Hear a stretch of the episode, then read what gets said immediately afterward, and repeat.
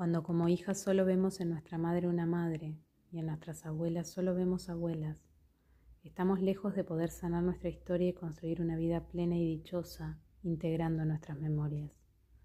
Para sanar y reconocernos, es necesario que veamos a las mujeres de nuestro linaje como mujeres, más allá de los roles asignados, imaginarlas de niñas, lo que soñaban, lo que deseaban ser, lo que se les impuso a la familia por ser mujeres, los roles, quizás hubo quien las tocó o abusó de ellas, saber si eran felices o no, imaginarlas adolescentes, jóvenes, llenas de vida, llenas de fuerza, enamoradas, estudiando, trabajando, rebeldes, sumisas, traviesas, capaces de comerse el mundo y desafiar a la iglesia, a sus padres y a personas chismosas que hay en cada pueblo o ciudad.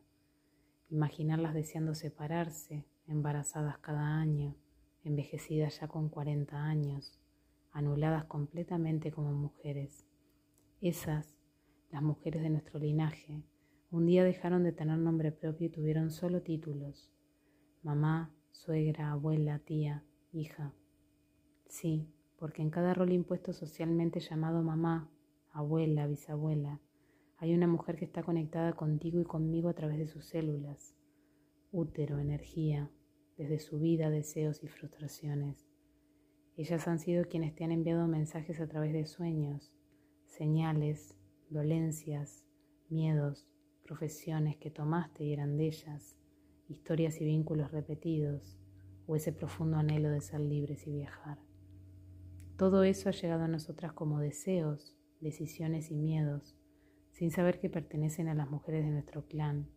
Y para sanar como mujeres, necesitamos mirarlas a ellas como mujeres, como nuestras mujeres. Es necesario recordarlas, reivindicarlas y transformar nuestra mirada de ellas.